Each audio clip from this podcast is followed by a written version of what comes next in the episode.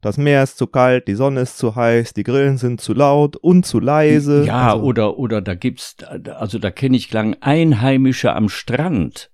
Dagegen haben Leute auch schon geklagt. Word-Life-Balance, der Therapie-Podcast von und mit Justus und Frank Meyer. Hallo und herzlich willkommen zur ersten Folge der neuen Staffel von Word-Life-Balance, der Podcast gewordenen Selbsthilfegruppe mit Vater und Sohn. Ja, wir sind zurück aus der Sommerpause, frisch geurlaubt. Hört sich irgendwie komisch an, oder? Geurlaubt. Es müsste aber eigentlich korrekt sein. Der Duden sagt jedenfalls, Urlauben ist ein Verb und das Partizip 2 dazu ist geurlaubt. Naja, sei es drum. Ich frage einfach gleich meinen Vater. Es wird wirklich Zeit, dass wir unsere kleine podcastive Therapie jetzt fortsetzen. Ich habe nämlich wie immer im Urlaub ganz gut angesetzt. Musste ja die ganzen leckeren Sprachirrungen und Wirrungen in mich reinfressen. Und das muss ich jetzt dringend wieder abtherapieren. Darum würde ich sagen, jetzt geht's los. Ferienende, der Wecker klingelt wieder erbarmungslos, also in diesem Fall das Telefon. Ich hoffe zumindest, dass es klingelt und mein Vater Frank auch dran geht.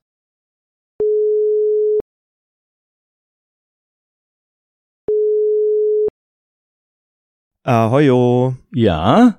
Ah, ahoi Justus, grüß dich. Ahoi. Ahoi. Auch dir ein herzlich willkommen zu unserer neuen Staffel Word-Life-Balance. Ja, merci vielmals, gleichmals. Ich ähm, ich habe übrigens dieses Mal wahrscheinlich vor lauter Aufregung darüber, dass wir jetzt schon in die zweite Staffel starten, einfach glatt vergessen, uns den Zuhörerinnen und Zuhörern nochmal vorzustellen. Hm. Das müssten wir dann eben jetzt nachholen. Also ich fange mal an. Wir, das sind Justus und Frank Meyer. Frank ist mein Vater, darüber hinaus Sprecher, Spieler, Leser und Autor von Texten. Ja, okay, und daraus ergibt sich ja zwanglos, Justus ist mein Sohn, hat äh, Geschichte, Germanistik und Politikwissenschaft studiert und ist seit vielen Jahren als Journalist, als Texter im weitesten Sinne im Bereich Kommunikation und Medien tätig. Ja. Genau. Bin so ein klassischer Medienfuzzi. Hm. Wobei, also Fuzzi sagt ja eigentlich auch keiner mehr, oder? Ich fand das Wort auch immer schon merkwürdig. Ja. Und äh, ich weiß auch gar nicht, wo es herkommt. Wenn man es so liest, ich zumindest denke dann direkt, das muss aus dem Italienischen stammen, aber du ja ja klingt ja so vielleicht ne? was klingt drüber. so Fuzzi Fuzzi nein ist aber nicht Fuzzi sondern ist die deutsche Version des englischen Wortes Fuzzy und Fuzzy Aha. das heißt ja so viel wie flockig fusselig ja. und wurde allerdings äh, zum Begriff, der bekannt wurde, durch einen Komiker, den Komiker und Filmschauspieler Al St. John, und der hatte eine Dauerrolle. Also der begann schon in der Stummfilmzeit bei Keystone mit diesen Stars wie Buster Keaton und Chaplin und so weiter und hat dann bis Anfang nichts, ja. der 50er hat er in, in hunderten von Westernfilmen, meist so B, B-Movies, den Cowboy Fuzzy Jones gespielt. Und das war so der, der komische, auf alt getrimmte, schrullige, zauselbärtige Sidekick des Helden. Der hatte immer so eine hochgeschlagene Hutkrempe. Du hast ihn bestimmt schon mal gesehen in alten Western. Und dieser Fuzzy L. St. John, der wurde so mhm. populär, dass seine Filmfigur dann Bestandteil seines Namens wurde. Er wurde dann nur noch eigentlich Fuzzy St. John genannt. Und Laut Duden ging dann Fuzzy statt mit Y mit I ins Deutsche ein, also Fuzzi. Und der Duden sagt, ein Fuzzi ist ein nicht ganz ernst zu nehmender Mensch. Also ich, äh, ich weiß nicht, also ich nehme dich schon sehr ernst, mein Sohn. Also du bist kein Fuzzi, würde ich sagen. Außerdem fällt mir noch ein, also wir haben Fuzzi auch schon mal gesagt zu so netten hübschen kleinen Kindern. Ach, guck mal, der Fuzzi. Also. Ja, stimmt, jetzt ne? wo du das sagst. Das ist also durchaus kein so negativer Begriff. Finde ich. Nö, aber nicht ganz ernst zu nehmen, das trifft ja auf die Medienbranche in weiten Teilen zu, von daher. Das trifft schon Finde ich die Verknüpfung und damit gar nicht so okay. deplatziert. Okay, ja. So viel Ja. zu Fuzzi. Ja. Ich habe eben auch schon in der Intro erzählt, dass wir oder zumindest ich ähm, frisch, ja, da fehlte mir so ein bisschen das Wort geurlaubt, habe ich gesagt, dass ich frisch geurlaubt bin. Das ähm, hört sich aber nicht nur falsch an, Ja. sondern Ja, ist es, glaube ich, ja, auch. richtig. Also das, das ist falsch. Also ich meine, wenn schon, dass wir geurlaubt haben. Ich Ja. ahne aber Folgendes. Du meinst wahrscheinlich eher den Zustand danach, also nach dem Urlaub gemacht haben. Also Ja, so wie man genau. geduscht hat, ne? Dann ist Ja. man frisch geduscht, kann man ja sagen. Oder man sagt ja auch, ich habe mich erholt und deshalb bin ich jetzt erholt. Das meinst du wahrscheinlich. Hm. Ja, im weitesten Sinne ja. Aber äh, also duschen und äh, vor allem sich erholen, das, äh, das muss ja nicht ausschließlich im Urlaub stattfinden. Ich meine, das geht ja nur auch zu Hause, am Wochenende beispielsweise. Ja, das, das stimmt, das stimmt. Mhm. Deswegen, also was wäre denn jetzt ein Wort für den, sagen wir mal, Urlaubserfolg? Also ich kann es kaum, kaum fassen, dass es das nicht wirklich gibt, weil es ist ja nur, es ist was darüber unterhalten sich so gut wie alle Menschen und das gleich mehrmals im Jahr. Naja, also ich meine, wie du sagst, ich bin geurlaubt, wäre in dem Sinne logisch, wäre ja auch vielleicht eine kreative Neubildung, klingt aber doch, finde ich, noch ziemlich ungewohnt. Ja, ungewohnt falsch und eigentlich einfach grausig. Dabei ist Urlaub an sich, finde ich zumindest, ein wunderschönes Wort. Ja. Ja. Urlaub. Ja. Aber ich weiß gar nicht, wo es herkommt. Du, du aber bestimmt, ne? Ja, warte mal, kennst du nicht das schöne Gedicht von Heinz Erhardt? Ich geh im Urwald für mich hin. Wie schön, dass ich im Urwald bin. Man kann hier noch so lange wandern. Ein Urbaum steht neben dem andern, und an den Bäumen, Blatt für Blatt, hängt Urlaub. Schön, dass man ihn hat. Ne? Also, Mhm. Herrlich. ja, also Urlaub, den hat man, wie wir jetzt erfahren haben, den kriegt man oder den nimmt man sich. Und dann Mhm. ist man ja quasi beurlaubt. Beurlaubt, ja. Also das würde mir schon besser gefallen. Aber landläufig versteht man ja doch eher so eine Art Suspendierung unter beurlaubt. Mhm. Wobei ich Mhm. eigentlich finde, dass beurlaubt als Wort eher taugt als Beschreibung für beispielsweise Mallorca im Sommer. Also da habe ich den Eindruck, die Insel, die wird richtig hart beurlaubt. Ja, das, das, das, ist, das ist eine schöne Formulierung dafür. Aber ich meine, beurlauben. Beurlauben ließen sich ja schon die altdeutschen Ritter. Ne? Also für den Aha. altdeutschen Ritter hieß ja Urlaub die Erlaubnis, die er seiner Dame abtrotzte, um mal für ein paar Wochen oder Monate den anstrengenden häuslichen Minnedienst auf der Burg sein lassen zu dürfen und stattdessen nach Männerart auf Aventüre zu gehen, wie das damals Ah. hieß, also auf Abenteuer-Urlaubsreise also, ne? zum Beispiel um einen Drachen zu töten. Und mit dem Souvenir, dem Drachenschwanzende zum Beispiel, konnte er dann später wieder zu Hause seine Dame schwer beeindrucken. Ne? Da kommt das Wort Urlaub her. Ja gut, heute ist das Souvenir ja dann eher ein Sonnenbrand, aber ich, äh, wir können also festhalten, B-Urlaub passt eigentlich noch weniger als Ersatz für das, ja, für erholt oder ähnlich unpräzise Ausdrücke, die Hm. nicht unmittelbar mit dem Urlaub zu tun haben. Hm, hm. Aber was wäre denn mit Ferien? Die hat man ja auch, so wie Urlaub. Ja, ja, Ferien. Stimmt, Ferien hat man, aber interessant ist, Ferien nimmt man sich ja nicht. Ne? Urlaub nimmt man sich, aber Ferien kann man sich nicht nehmen. Ferien sind. Das war schon Mhm. bei den alten Römern so. Da waren die Feriae, daher kommt ja das Wort, die waren nicht verschieb- oder verhandelbar. Das waren die festen religiösen Feiertage und da war alles zu. Sogar die Gerichte waren zu, da konnte man nichts tun, nicht mal klagen. Das ist aber heute anders. Also Ferien ohne Klagen sind ja quasi undenkbar. Das stimmt. Das Meer ist zu kalt, die Sonne ist zu heiß, die Grillen sind zu laut und zu leise. Ja, also, oder, oder da gibt's, also da kenne ich Klagen Einheimische am Strand. Dagegen haben Leute auch schon geklagt. Richtig, Einheimische am Strand oder Russen im Hotel. Das wurde allerdings alles abgewiesen. Das, da kann man kein Geld äh, zurückklagen. Ein Ehepaar hat ja. mal hat mal geklagt, die die waren auf Hochzeitsreise in Afrika und haben sich über Elefanten im Erregungszustand beschwert. Aha. Und ich glaube. Das war zu deutlich zu sehen, oder wie? Ja, ich glaube, Cook hat zurückgeschrieben, ein Ehepaar im Erregungszustand sollte überhaupt nicht mit Elefanten irgendwie sich einlassen. ne? Also ich meine, die Klagen, die sind Legion. Okay. Ja. Ja, ja. dann müsste man dann, glaube ich, ein, nicht nur eine eigene Folge, sondern wahrscheinlich einen eigenen Podcast zu ja, machen. Ja, ja. Tja, ne? Die, die Urlaubskla der Urlaubsklage-Podcast. Mm, mm. Wehklagen aus den Ferien oder so ähnlich, ne? Ja, aber du ja. wolltest ja jetzt auf die Ferien was, du meinst, da kann man Stimmt, auch noch ja, ein Wort mit, draus ziehen. Ja, damit ließe sich ja vielleicht was anfangen. Also aus Ferien kann man ja vielleicht was basteln, sowas wie Ferienieren, das könnte so. man so als neues Verb dann nehmen. Also mhm.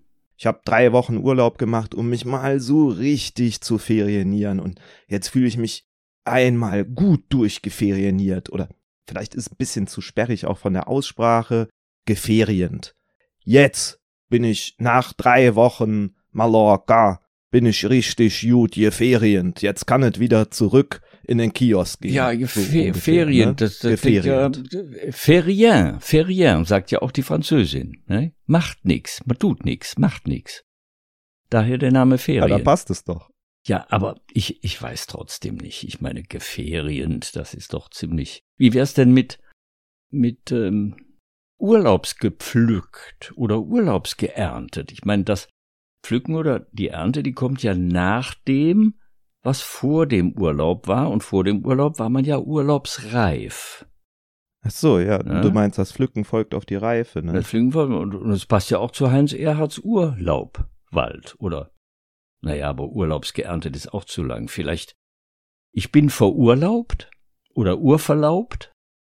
Ich weiß Ja, mit nicht. Verlaub. Verurlaubt gefällt mir gut. Urverlaubt irgendwie finde ich schon wieder ein bisschen schwieriger. Aber vielleicht können wir das ganze Thema ja einfach äh, weitergeben genau, an, die, weiter. an die Weisheit der Masse sozusagen. Mhm. Ne? Also, liebe Zuhörerinnen und Zuhörer, falls ihr ein schönes Wort für diesen wunderbaren Zustand des Erholtseins nach einem Urlaub habt, schreibt es uns gerne in die Kommentare oder schickt es uns per Mail oder verbreitet es einfach, dass es irgendwie auf natürlichem Wege zu uns gelangen möge, dieses Wort. Ja, bin ich gespannt. Apropos Wörter.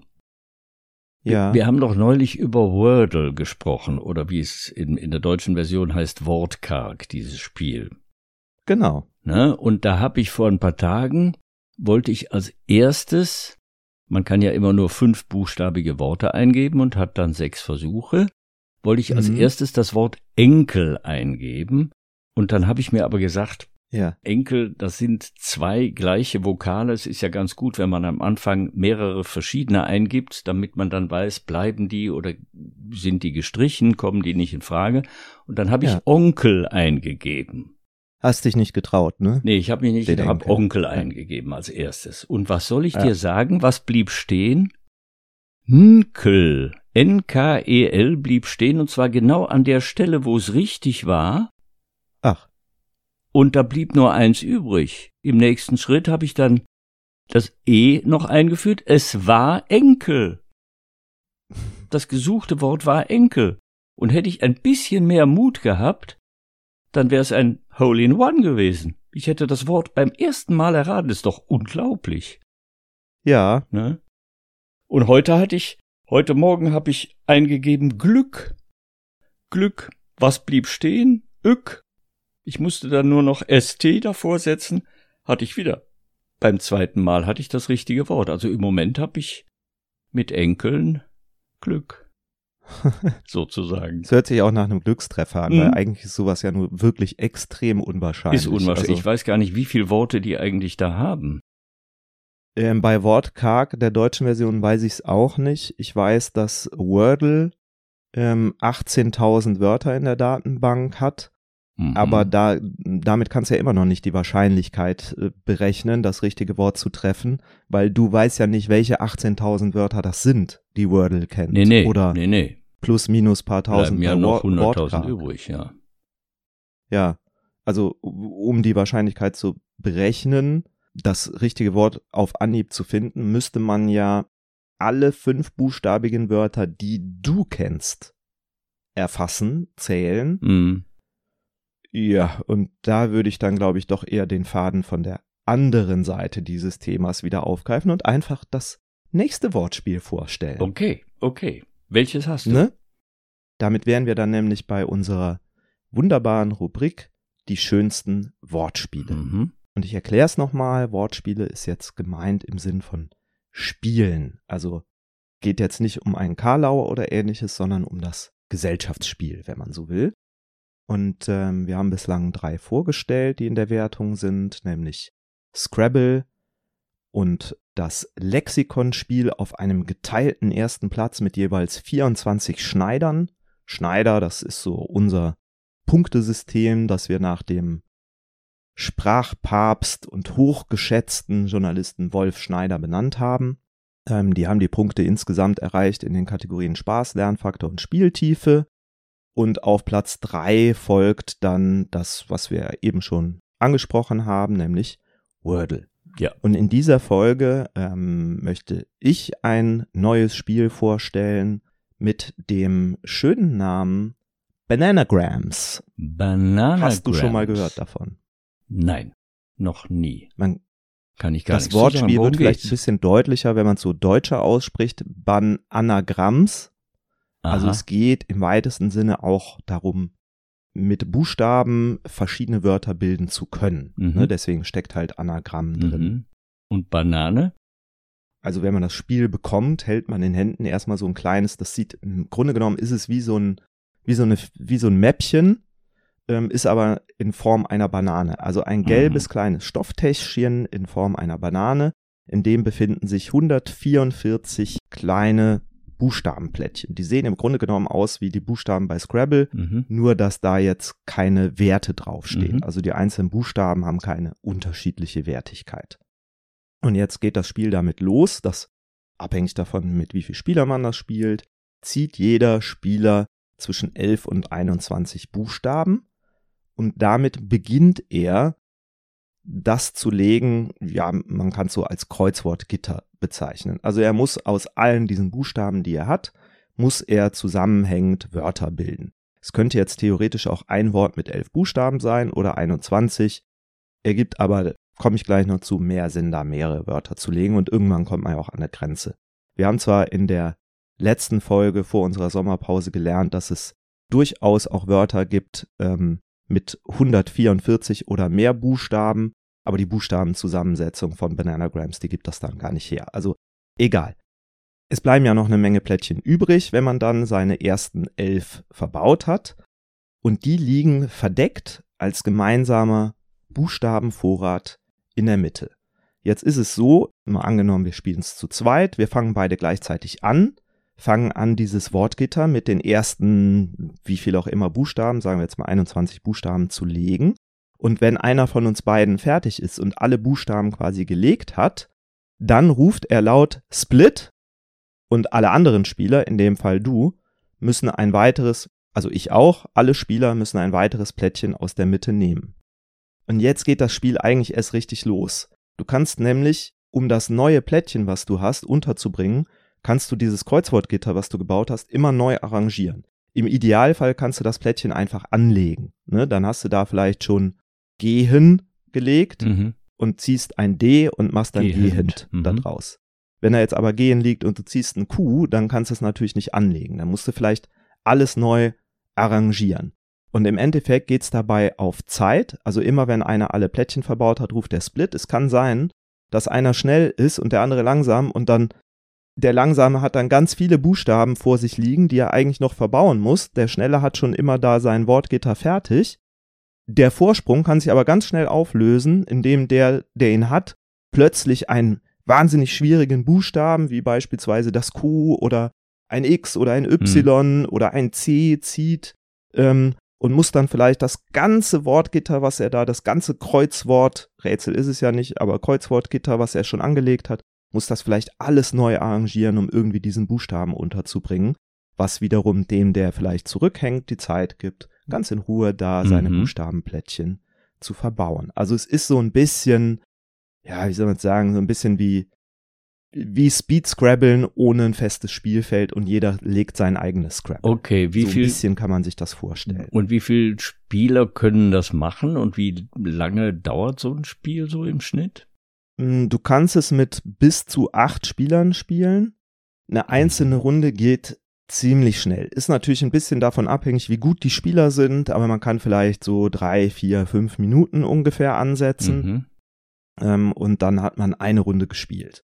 Also es ist auch kein Spiel, was man wie Scrabble, wo man eine Partie spielt und dann, weiß ich nicht, eine Pause macht oder es reicht dann auch erstmal. Ähm, das ist schon eher so gedacht, dass man da mehrere Runden durchspielt und dann am Ende guckt irgendwie, wer, wer hat denn jetzt da mhm. die meisten Runden gewonnen. Ja, also für mich klingt das interessant. Ich kenne das nicht, ich habe das nie gespielt, deshalb kann ich auch keinen Ton dazu sagen, aber ich würde das gerne kennenlernen. Also, wenn du das hast, müssen wir das mal zusammen spielen, wenn wir uns mal wieder sehen. Ja, ich besitze es. Mhm. Ähm, wenn wir uns das nächste Mal sehen, spielen wir es gerne mal, probieren wir es gerne mal zusammen aus.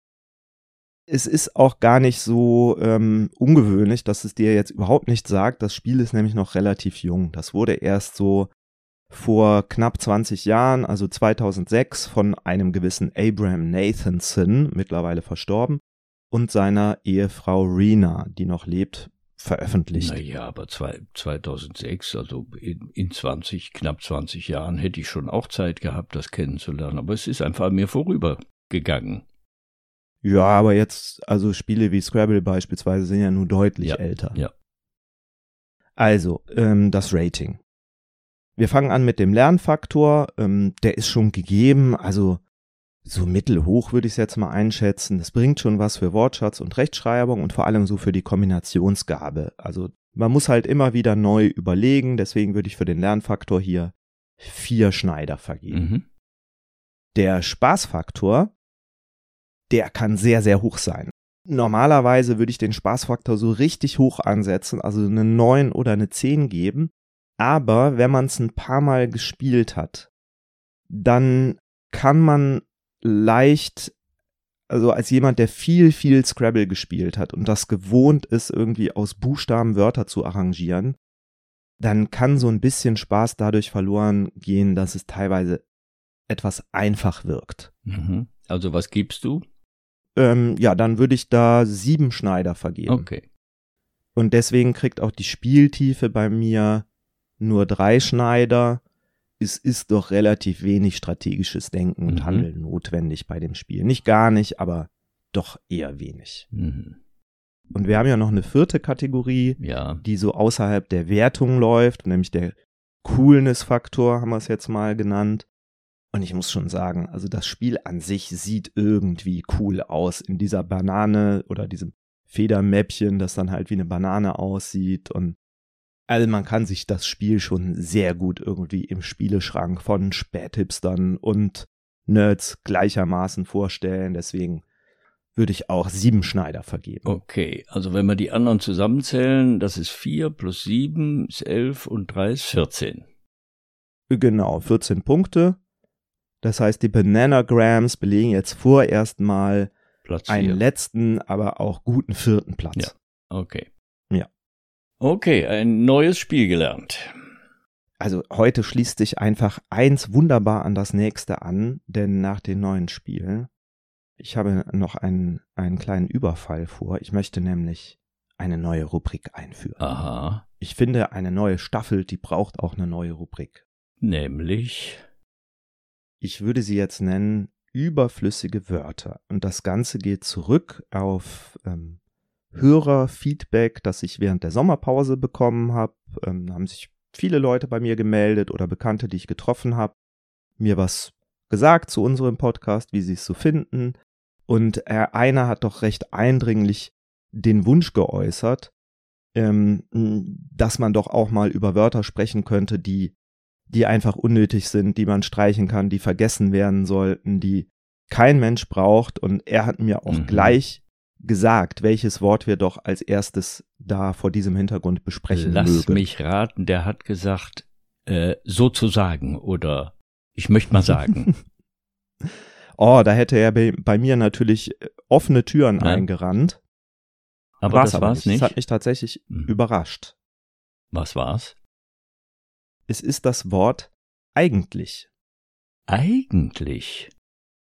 Und da müssen wir jetzt drüber sprechen. Oh Gott, das Eigen, Eigen, das Eigentliche, das hat doch dieser raunende deutsche Dichtdenker Professor Heidegger hochphilosophisch heilig gesprochen. Und dann hat der respektlose Kollege Professor Dr. Theodor W. Adorno genau das in seinem Buch Jargon der Eigentlichkeit hoch theoretisch kritisiert. Also, da lassen wir aber jetzt bitte die Finger davon. Das ist, das ist mir zu hoch.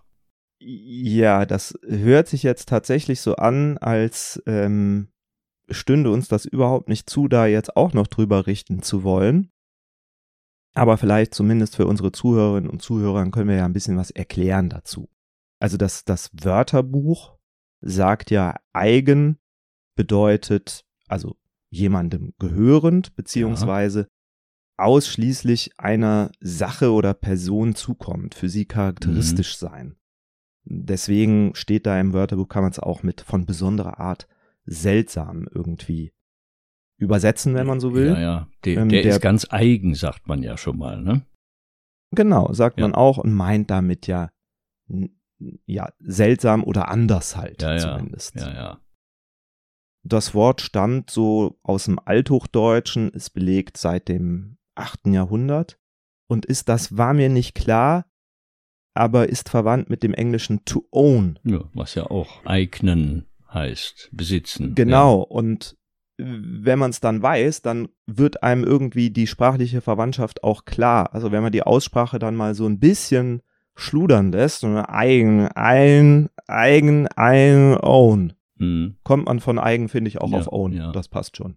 Also ich kann mich noch erinnern, äh, von vor, äh, ich weiß nicht wie viel Jahrzehnten, wo ich mal Mittelhochdeutsch an der Uni lernen musste, da weiß ich noch, dass eigentlich, also ohne T, eigentlich ja. im Mittelhochdeutschen so viel wie eigen oder Leibeigen bedeutete, aber auch schon so viel wie ausdrücklich. Naja, und heute, also eigentlich mit T, das heißt halt so viel wie, ja, im Grunde, in Wirklichkeit, aber auch möglicherweise. Ne? Und es zieht ja oft, finde ich, ein Aber nach sich. Also zum Beispiel in so einem Satz wie, ja. eigentlich müsste ich heute den Keller aufräumen, aber ich hab keine Lust. Oder ich hab Bandscheibe. Ne? Ja, oder eigentlich gibt's keinen Osterhasen, aber für die Kinder gibt's ihn schon. Und soll's ja, ja auch. Ja, ja. Oder, oder wenn ich, wenn ich höre, worüber sich manche Leute aufregen, heutzutage, dann denke ich oft, habt ihr oder haben wir eigentlich keine anderen Probleme? Ne? Hm. Also da finde ich, gehört das Wort eigentlich hin.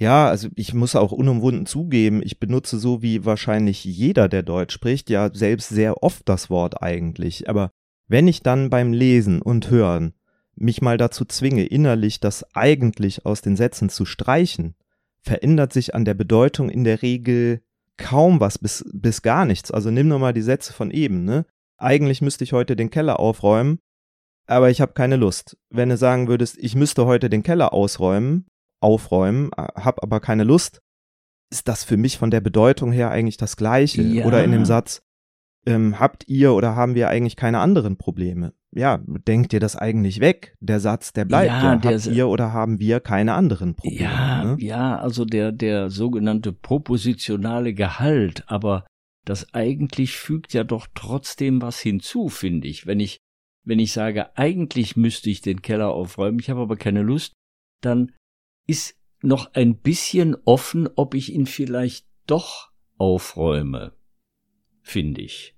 Also die Sprache äh, ist ja manchmal ein bisschen komplizierter in ihren Wirkungen, auch einzelne Worte. Also ich würde auf das eigentlich in manchen Sätzen überhaupt nicht verzichten wollen. Ja, also ich finde bei, ich müsste heute den Keller aufräumen, habe aber keine Lust, besteht jetzt auch noch die Möglichkeit, dass es trotzdem passiert. Aber bei dem, bei dem, unserem dritten Beispiel, also bei eigentlich gibt's keinen Osterhasen. Da muss ich zugeben, da gehe ich in die Knie. Da, glaube ich, braucht man das eigentlich. Gerade dann, wenn man so wie ich jetzt gerade den Satz nicht zu Ende führt. Mhm. Also das eigentlich ist ja, ist ja, mhm. macht ja die Andeutung dahingehend, worauf der Satz hinauslaufen will. Also da ist, da ist das Wort eigentlich schon sehr mächtig dann ja, in dem Satz. Ja, ich finde, weil, weil äh, es drückt schon aus, mir fällt gerade noch so eine Situation ein, es klingelt an der Tür, ich gehe an den, an, an das Türtelefon und höre, wer da unten steht, frage, wer ist da, kriege ja. mit, wer das ist, möchte den aber äh, unter keinen Umständen sehen. Wenn ich sage, ich muss gleich weg, mhm. dann ist vollkommen klar, wir treffen uns nicht. Wenn ich aber sage, eigentlich muss ich gleich weg, dann lasse ich auch ihm die Möglichkeit offen, dass er sich denkt, na ja, okay, eigentlich, aber der Typ, der mir das gerade sagt, der äh, lässt sich vielleicht doch erweichen, dass ich mal raufkommen kann und dass wir uns eine Weile unterhalten. Also, ich finde, es gibt schon Möglichkeiten oder, oder Situationen, wo das eigentlich angebracht ist. Es macht dann aus dem Muss ein Sollte, ne? Ja, oder sagen, möchte ich, wie auch immer, aber eigentlich es, sollte ich gleich weg. Es, es, ich sollte gleich weg. Es lässt, es lässt einen Ausweg offen. Mhm. Ne, wenn ich sage, ich muss jetzt weg, dann ist eigentlich. Ja. Ne? Man merkt ja auch, also man kommt beim Sprechen kaum ohne das Wort aus. Ja. Selbst wenn man sich dazu zwingen möchte, es nicht zu benutzen, ja. es schleicht sich doch von hinten oder rechts ja. doch immer wieder in die Sätze rein. Ne? Ja, ja. Also daher, ich würde da in diesem Fall die, die Conclusio treffen. Eigentlich sagt zwar meistens relativ wenig aus, aber es muss einfach bleiben. Wir brauchen eigentlich. Ja. Wir können nicht uneigentlich durch die Sprache gehen. Nee. Würde ich jetzt mal so sagen. Ja. Ne? Gut, ja. bin einverstanden. Sehr schön, das freut mich. Ja, und äh, wenn ich da jetzt mal auf unsere Stechuhr hier sozusagen gucke, mhm. dann muss ich sagen, mh, unsere Therapiestunde neigt sich schon wieder schwer dem Ende zu, aber eigentlich wäre ja dann jetzt was Literarisches dran. In Prosa oder auch gereimt und ich finde auch ganz uneigentlich ist es jetzt dran. Ja, die Spätthese ja. Und ähm, okay, der, der Kürze und der Würze halber habe ich aber heute zwei Thema entsprechend Urlaubswitze dabei. Oh, ja, ja, die, da bin ich aber sehr Die gespannt. aus der Zeit, das muss man dazu sagen, das wird man gleich merken, vor GPS und vor ja. der Übersetzungs-KI stammen, die man ja heute in seinem Smartphone ja. hat. Beide Witze spielen in Wien. Der erste. Auf dem Wiener Heldenplatz spricht ein piefke Tourist aus Berlin, also ein Deutscher, einen Passanten an mit den Worten Hallo Sie, hallo Sie, jawohl, Ihnen, Menig, Meniken. Nun sagen Sie aber mal flott, wie komm ich denn hier zum Stephansdom? Der Wiener Passant ist etwas befremdet über den ruppigen Ton des Touristen und sagt, können Sie das nicht ein bisschen höflicher fragen? Nee, sagt der Berliner, also da verlaufe ich mir lieber. ne, das war der eine. So sind sie, die Berliner. Ja. Ja. Also andere Touristen, die die können aber schon deutlich höflicher sein als Berliner. Die geben sich ja auch manchmal auch mehr Mühe. Ja, ne? ja, das stimmt. Es muss ja auch kein ja. Piefke sein. Ne? Zum Beispiel der, der Ausländer, der kein Deutsch kann und auch auf dem Heldenplatz in Wien zwei Polizisten anspricht. Do you speak English? Kopfschütteln der Polizisten ist die Antwort. Äh, parlez-vous français? Kopfschütteln der Polizisten. Capisci Italiano? Kopfschütteln. Habla Español? Kopfschütteln. Der Mann gibt resigniert auf und geht. Na leibernd, sagt der eine Polizist zum anderen, der konnte ja vier Fremdsprachen. Na und, sagt der andere, hat's ihm was genützt? ja, immerhin hat der eine Polizist es als vier verschiedene Sprachen ne? identifiziert. Ja. Ne? Immerhin. Ja, herrlich. Ach, der Urlaub, der gibt einem doch so viel. So viel Material, so viel Erholung. Also, es ist doch gut, dass wir frisch. Ja, wir haben immer noch kein Wort, ne?